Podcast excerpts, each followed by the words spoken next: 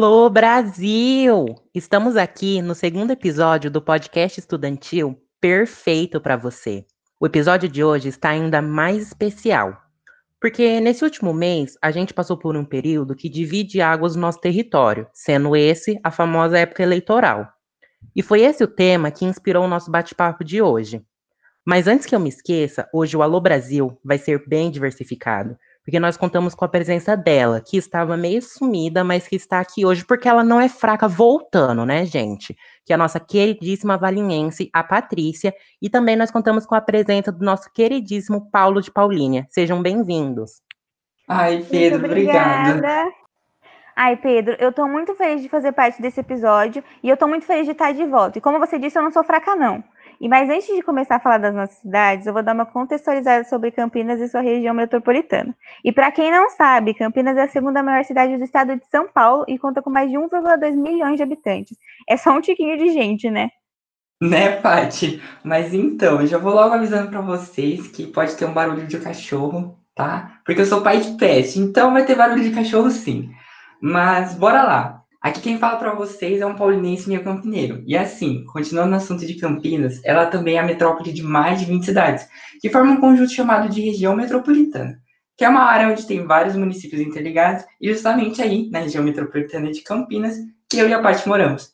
Gente, eu super amei essa contextualização de vocês. Mas vamos para a pergunta do podcast. Começando com você, Paty. Conta pra gente, amiga. Entre propostas e falácias, como está a sua cidade?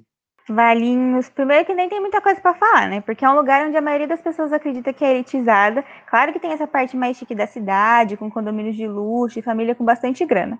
Só que a maior parte da cidade vive uma realidade para ela muito diferente, sem infraestrutura adequada. Gente, resumindo, é choveu, alagou. Isso diz muito sobre o planejamento mal sucedido que essa cidade teve. Parceira, eu nem te falo no centro de Campinas. As lojas têm até aquelas barreiras para colocar na frente da loja, porque qualquer chuvinha, a água já tá subindo. E Valinhos é cheio de morro, né? Acredito que isso intensifica ainda mais esses episódios de enchente. Além de que, eu não sei aí na cidade de vocês, mas aqui em Valinhos é um super descaso com a população. Até hoje, 2020, a gente tem que fazer rodízio de abastecimento em alguns bairros. Eita, pai, sério? Mas, tipo, chove e não tem nenhuma política de uso dessa água? Pode até ter, mas no fim muita gente disputa com outras pessoas os horários de abastecimento, é enchente, falta d'água, e a cidade entra transparece para os outros que é 100% elitizada. Mas é aquilo, né? Quando o papelão molha, o paraíso se desfaz literalmente. Nossa, assim, fica difícil para a população poder lidar com esse descaso, né? Famílias e mais famílias que às vezes dependem exclusivamente da água da rua, né?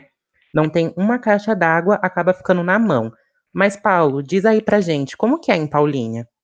Ai, gente, aqui tá a maior bafafá, sério. Está sem condições. Essa época de chuva, ela só reflete mais o mau planejamento da minha cidade.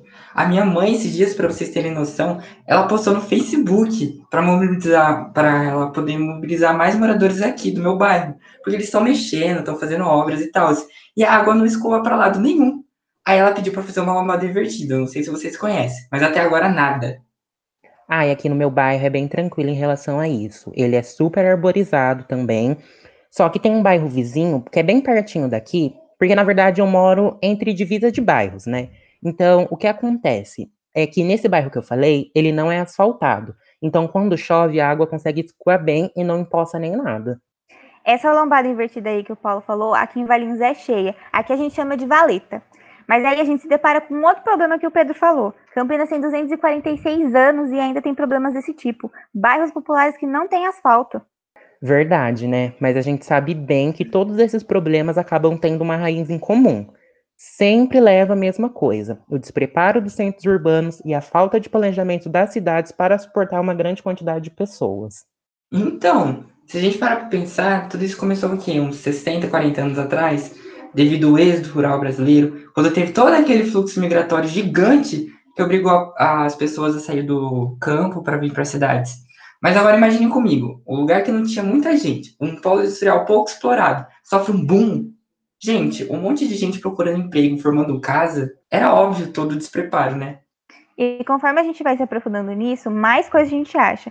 Eu fui pesquisar sobre esse boom aí que o Paulo falou, e realmente o processo de urbanização foi muito, muito intenso. E poucas políticas públicas foram implantadas para gerenciar isso. Vale meu pai, imagina a peleja, gente. Exatamente. Agora senta que lá vem história. Até 1968, a discussão sobre planejamento urbano no estado de São Paulo não estava com nada, mas no ano seguinte, essa pauta tomou as universidades e, consequentemente, chegou na administração pública paulista, né? Aí, então, em 1969, virou obrigatório o plano diretor nos municípios de São Paulo. Para vocês não se perderem, o plano diretor é feito, segundo o professor Flávio Vilaça da USP, a partir de uma análise científica da realidade um, física, social, econômica, política e administrativa da cidade do lugar onde ela está localizada, sabe? A abrangência da região. Esse plano diretor é responsável por apresentar um conjunto de propostas de curto a longo prazo para o futuro da cidade no quesito de desenvolvimento socioeconômico e a organização de imóveis, terras, infraestrutura. E para finalizar a minha super palestrinha, tudo isso deve ser aprovado por lei municipal. Tra, querida, ela não é fraca. Acho que nós temos uma palestrante entre nós, hein? Cê é louco, que aulão, hein, Paty? Eu amei demais. Mas eu fiquei curioso com uma coisa, tipo, com isso o estado de São Paulo ele avançou então? Já que se tornou obrigatório para a cidade paulistas e tal. Então, em teoria, sim, mas o que aconteceu foi que menos de 15% do estado cumpriu essa lei. E aí ficou cada vez mais de lado o planejamento e aumentando cada vez mais as consequências disso. Ah, mas particularmente, eu acredito que esse processo ele poderia ter sido acelerado, né, se a população cobrasse e tal. Pensando hoje em dia, depois de 50 anos, é possível fazer um planejamento. Pelo menos um planejamento parcial, de forma a pavimentar as ruas e trazer mais qualidade de vida para as pessoas. Porque, né, a gente sabe que um planejamento do zero, com mudanças e mais mudanças em quilômetros quadrados, traria muita dor de cabeça. Bem, eu particularmente penso assim, que para acontecer essas mudanças, sendo parciais ou não, primeiro a gente precisa ter uma representatividade. E isso só começa com um voto, né, gente? Independente de que época estamos, eleitoral ou não, é sempre bom lembrar Vote com consciência, vote pelo planejamento urbano e vote principalmente pelas políticas de infraestrutura.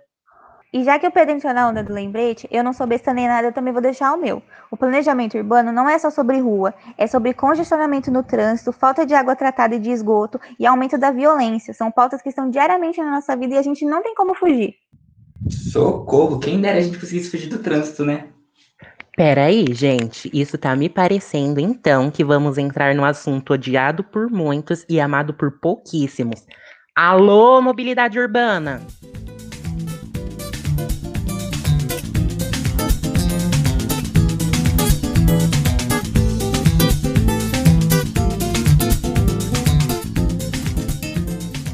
E vamos de falar dos nossos busão.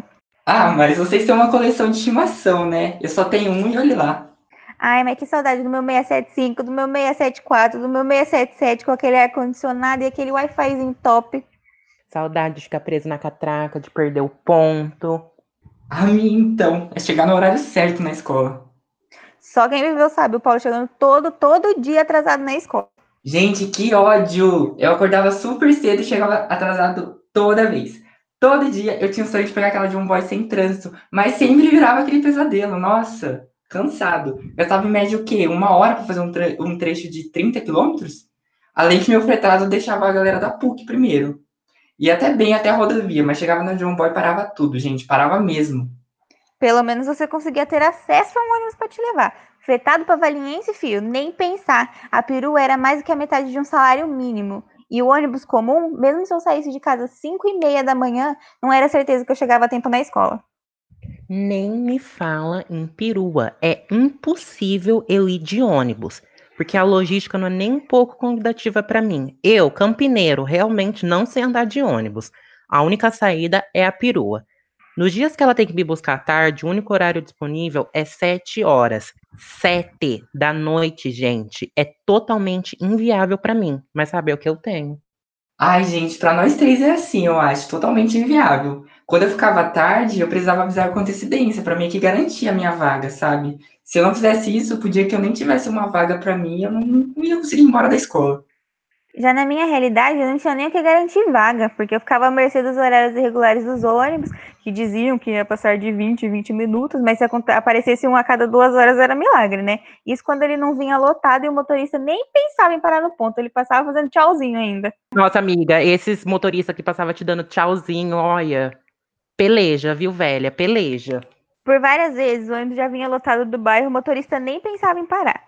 Uma vez, a gente acabou a aula e a gente foi pro ponto e o ônibus não passava por nada. A gente ficou acho que uns 40 minutos. Aí tinha umas meninas que estavam indo para a escola, que elas estudavam no período da tarde, e aí elas avisaram que os ônibus não estavam subindo, eles estavam parados lá. E a gente não sabia o porquê. Até então, a gente ia ter que subir a pé até a John Boy. Um trecho de aproximadamente um quilômetro, eu acho. E aí tava um calor infernal. Mas aí o pai da nossa amiga Rebeca buscou ela e aproveitou e levou a gente de carro até a avenida, graças a Deus. Parece pouco, né? Mas subir aquela rua todo dia deve ser horrível. Além do esforço físico no ápice do sol, o perigo também, né? E eu acabei percebendo que a calçada lá é unilateral. Se tivesse calçado de fora a fora, um só lado da avenida estava bom. Mas tem partes que simplesmente não tem espaço para a gente andar. Não tem como passar uma pessoa, imagine duas. Aí alguns alunos até se arriscam em andar do outro lado, que é um matagal, mas eu tenho muito medo. Ah, e a sorte é conseguir esperar a van dentro da escola, né? Quando a gente vai sair mais tarde. Ali é mais seguro, pelo menos. Às vezes a gente quer subir para economizar os 40 centavos, porque a gente é mão de vaca também, né? Os 40 centavos da integração. E é a questão da espera, mas não vale a pena. É melhor esperar no ponto, quanto tempo for, e pagar os 40 centavos do que subir sozinho aquela rua. Ai, ai, Paty. Mas, tipo, disso eu não posso reclamar, sabe? O transporte escolar e universitário são 100% gratuitos. Essa política, ela é do transporte, ela é destinada aos moradores de Paulínia, que moram pelo menos há dois anos aqui. Mas por que você acaba dividindo o ônibus com o pessoal da PUC? Olha, Pedro, não é bem dividir. O transporte ele é oferecido se já existe uma linha para a escola em questão, ou ela pode ser criada uma nova linha se houver alunos suficientes. Geralmente, esse número de alunos suficiente ele é estipulado pelo Sindicato das Empresas de Transporte de Passageiros e com estudo de viabilidade, é claro. Mas ainda há uma terceira saída, que é adequar o aluno a uma linha já existente sem causar prejuízo ao aluno. E esse é o meu caso. Então, eles pegam a linha que fazia Paulínia PUC e desviaram um pouco da rota para fazer a rota do IF também. Já no caso dos valienses, os incentivos vêm de um depósito de auxílio transporte e para os estudantes que fazem curso técnico de outra, em outra cidade, né? E também da MTU, que disponibiliza uma quantidade de passe estudantil. Aí, se você não exceder essa quantidade de passe que eles te dão, isso vira quase um serviço gratuito. Nossa, gente, Campinas não disponibiliza nada? Ah, o IF tem as políticas de assistência estudantil, né? Dentre elas, o auxílio transporte. Campinas, Campinas mesmo não oferece nada. Mas o IF tem. Eu consegui ele logo quando a gente entra na escola e renovei todos os anos. O que seria ótimo no meu caso é o passe escolar daqui de Campinas. Ele reduz a tarifa em 2,65. Parece pouco assim falando, mas na ponta do lápis faz muita diferença para mim, principalmente se a gente pensar que a tarifa comum é mais do que o dobro da do preço escolar. Então, uma época eu até cheguei a ter o passe escolar quando eu estudava lá no centro, e foi bem fácil de eu conseguir, porque eu só não deu certo, amiga porque esse benefício é destinado apenas aos campineiros. Só que eles esquecem que não é só campineiro que usa o transporte público que estuda em Campinas, né? Paga a tarifa integral, mas o ônibus continua em mais condições. Os bancos, a sinalização, os degraus, e inclusive tem aquelas portas que não fecham, né? Que o motorista tá andando e a porta não fecha, parece que alguém vai cair. É só peleja atrás de peleja. Nossa, o pouco de ônibus que eu pegava era sempre aquele sanfonado, sabe? Ele fazia um trecho bem curtinho, linha reta ainda, que era da minha antiga escola até em casa. Foi a curta época em que eu me senti realmente um campineiro, mas os ônibus sempre tinham uma janela que não abria, um banco que era solto, além do medo daquela sanfona partir no meio. E aí você junta tudo isso que você falou, que eu falei, e ainda mais o cômodo da rua esburacada, você passa dentro de um buraco, parece que a roda do ônibus vai ficar lá dentro e você vai ficar junto. Nossa, gente, fora a quantidade de acidentes que envolve os ônibus, né? Nem sempre aquelas ruas e avenidas são adequadas com as faixas exclusivas para os ônibus, o que faz com que os grandes veículos eles acabam disputando espaço com os carros baixos e as motos. Gente, na John Boy, sexta-feira, em horário de pico, pelo amor de Deus, tem sempre um motorista pagando de mecânico embaixo do ônibus. Peraí, amigos, vamos com calma para o pessoal poder entender essa relação entre a John Boy e o trânsito. Para quem não sabe, a John Boy é uma avenida afetada pela construção do BRT, uma obra que começou lá no final de 2017 e até hoje se mantém firme e forte sem ter acabado. O BRT, então, é uma espécie de corredor de ônibus que possui vários terminais de desembarque ao longo do trajeto. E algumas mudanças também são feitas, como a cobrança da tarifa no terminal do ônibus e não dentro dele, como a gente está acostumado. Resumindo, essas obras cortou Campinas de fora a fora e intensificou muito o trânsito. Fora alguns acidentes que acabam acontecendo, né? Os ônibus tendo que disputar lugar com carro baixo e moto é sinal de estatística aumentando. E o que a gente espera é que com a finalização do BRT as coisas possam mudar, tanto no trânsito quanto nos acidentes que eles causam, né? Mas pelo menos agora na quarentena, eu acho que alguns trechos, alguns trechos do BRT já, que foram construídos ali na John Boy já estão sendo usados, pelo que eu vi na internet e passa no jornal. Ah, eu acredito que o BRT é uma forma de planejamento urbano parcial, né? Que deu certo em outras cidades. Campinas, ela precisa de uma reforma na mobilidade urbana, antes que o trânsito alcance o trânsito paulista. Mas, gente, fala sério, né? Tá na hora do campineiro acordar. Assim como as outras centenas de pessoas, sejam elas valinenses, paulinenses, americanenses, indaiatubano e toda a galera que frequenta diariamente o município, mas não abre a boca para falar nada. É, gente, espero que a gente consiga ter passado as nossas vivências a quem nos escuta e talvez mudado a forma de pensar sobre Campinas. Mais uma vez eu aprendi com vocês coisas que nem passavam pela minha cabeça, mas um bate-papo riquíssimo em informação e história. Obrigado, gente.